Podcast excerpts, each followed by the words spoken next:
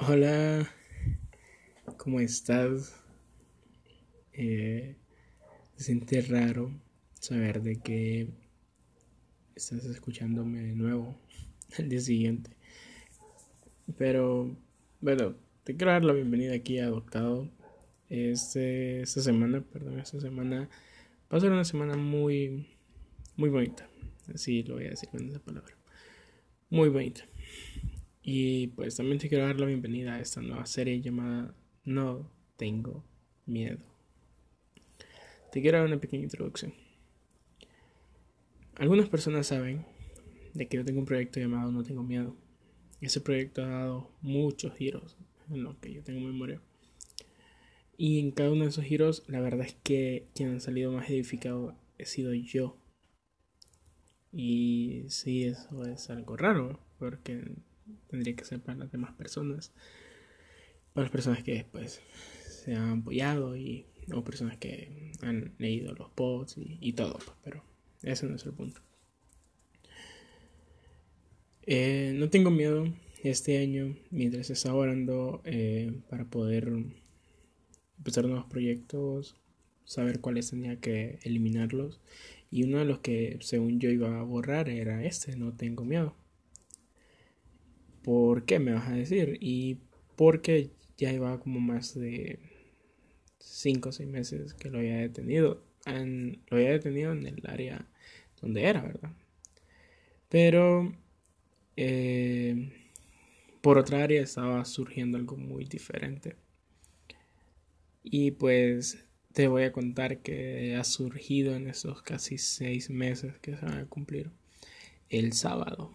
Así que te invito a que estés muy pendiente de cada uno de estos episodios. Este es el número uno de la serie No Tengo Miedo. Y como te digo, estate muy pendiente el sábado también. El sábado es cuando voy a, contarles pues ese secreto que, que, se lo juro me tiene, me tiene loco ya. Bueno, te quiero contar antes de todo y es que todos los títulos de esta serie eh, están para que te los preguntes a ti mismo antes y durante y al final de escuchar el episodio. Este episodio se llama Tengo miedo. Haz esa pregunta y dónde estás. Tengo miedo. Bueno, ahora sí empecemos ya lo que verdaderamente viniste. ¿Qué es miedo? Según el gran Google, miedo es sensación de angustia provocada por la presencia de un peligro real o imaginario sentimiento de desconfianza que impulsa a creer que ocurrirá un hecho contrario a lo que se desea. Me gustaron bastante estas, definiciones, no sé a ti, ¿verdad? Pero me gusta más la segunda definición que digo, eh, que, que estaba leyéndoles ahorita, que dice, es un sentimiento de desconfianza que impulsa a creer que ocurrirá un hecho contrario a lo que se desea. ¿Qué dices si empezamos a hablar de estas palabras? Eh, si, si eres de las personas que te gusta notar, pues te invito a que notes estas palabras. Desconfianza, impulsa, creer, hecho contrario y desea. Vamos a ponernos a hablar de esas palabras. Todos en un momento de nuestras vidas tuvimos miedo a algo, ya sea una araña, un ratón, quedarnos solos en casa, dormir solo, dormir con la luz apagada, tantas cosas que le tuvimos miedo hace, hace unos años atrás, ¿cierto? Pero dime si miento, si siempre salía nuestro papá o nuestra mamá a rescatarnos de esa burbuja que nos habíamos metido. Hace unos años, cuando empecé a, aprender a andar solo en la calle para ir a hacer mandados, eh, yo algo que sí le tenía miedo era cruzarme las calles. Recuerdo que a veces hacía la ruta en mi mente de modo que no cruzara alguna calle tan grande o concurrida y luego había algo que siempre me fallaba y es que perdía el norte, por así decirlo, me metía en alguna calle que no conocía para nadie decía, wow, ¿dónde me metí? Y recuerdo una vez que fui a una calle, que era calle sin salida, y te lo juro, me dio un miedo ese día que se lo dije, me robaron el celular. Y recuerdo que salí súper rápido de ahí y volví a donde sabía que tenía que ir. Y desde ahí empecé de cero a caminar eh, alguna otra ruta.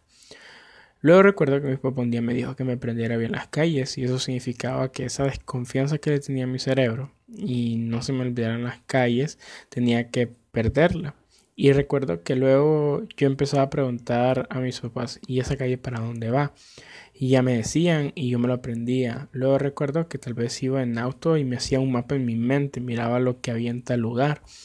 Y recuerdo el año pasado un amigo mío me llamó para que lo ayudara a conducir su auto, para, porque él iba en otro y recuerdo que nos fuimos y teníamos que llegar a Plaza Miraflores, eh, que es una calle de Tegucigalpa, Honduras. Bueno, es, un, es como un mall, así un centro comercial, un mall que hay aquí en, en Tegucigalpa, eh, en Honduras.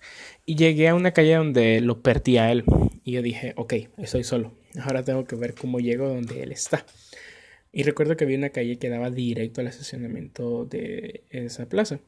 Y solo la tomé y llegué donde él y obviamente eso no hubiera sucedido si no le pusiera atención a las calles. Y tuve que aprender a confiar en mi mente y en mi recuerdo. Ese día no te lo niego que sí tuve un gran miedo. Pero te imaginas que hubiera sucedido si me hubiera puesto todo nervioso porque no sabía para dónde iba. Eso tuvo que terminar en caos. Pero no fue así. Me tranquilicé y recordé todo y tranquilamente llegué al parqueo. Primer punto, confía para que no tengas miedo. Ahí estamos ya hablando de la primera palabra que es la desconfianza.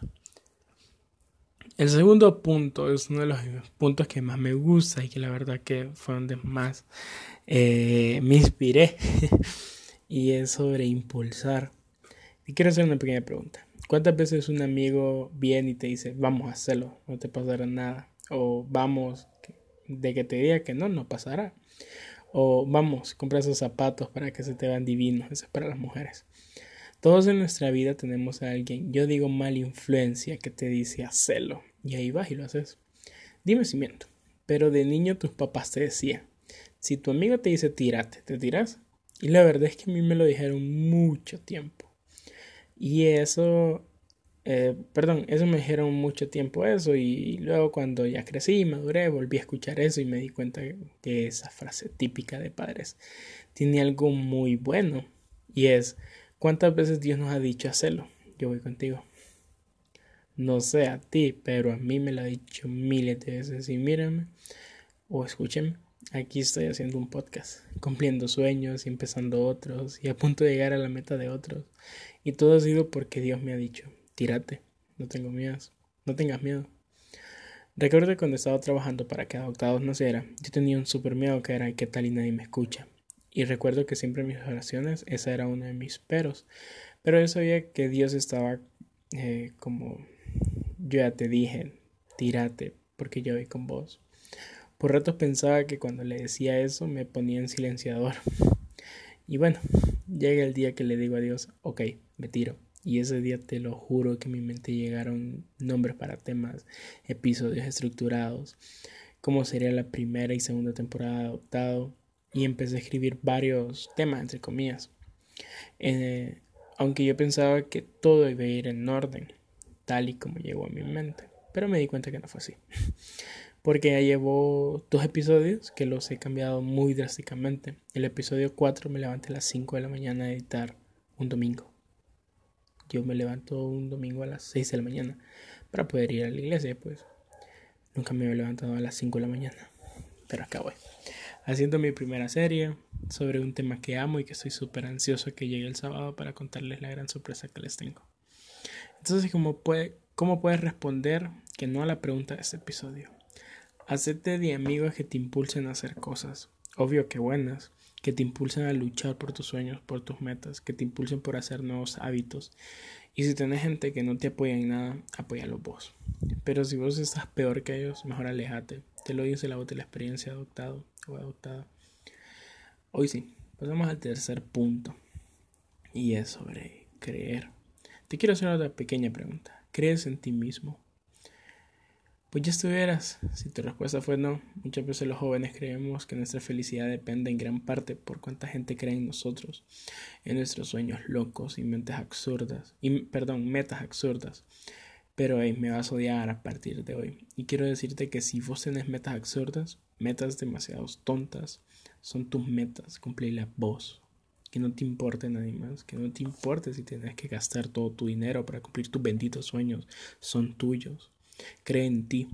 Cree en todo lo que Dios te ha dado a ti. En Romanos 12:13 dice que Dios depositó una medida de fe en cada uno. Y algo que yo sí sé es que Dios no quiere que te quedes solo con esa medida. Quiere que la multipliques. Como el ejemplo que dio Jesús en la palabra de los trabajadores, que el jefe le dio unos talentos.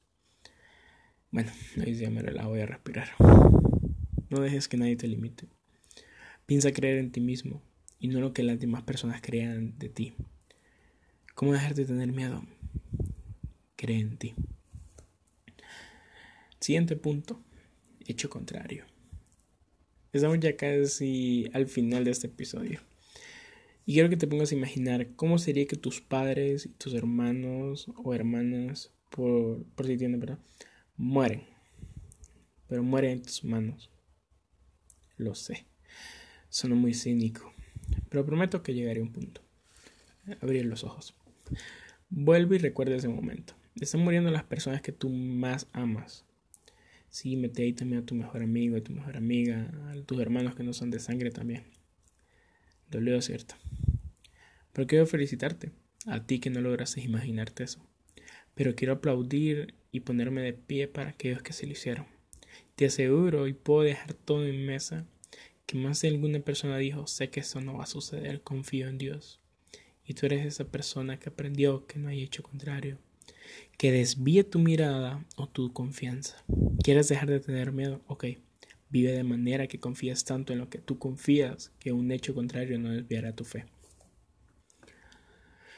Hoy hemos llegado al último punto y es desea. Si te diera tres deseos, ¿qué desea más tu corazón en este momento? ¿Dinero? ¿Fama? Una casa, el título universitario, tu papá te regreso a la iglesia, un bebé que aún no aparece.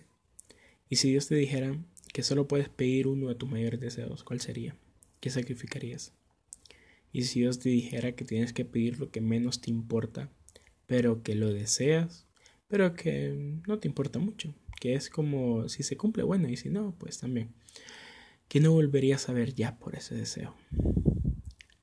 En la biblioteca más vieja que existe, pero que cuenta muy grandes historias. Dios dio un consejo y es, cuida tu corazón porque de él mana la vida. ¿No lo entendiste? Ok, tranquilo, te lo traduzco. Cuida tu corazón porque de ahí nace toda tu vida.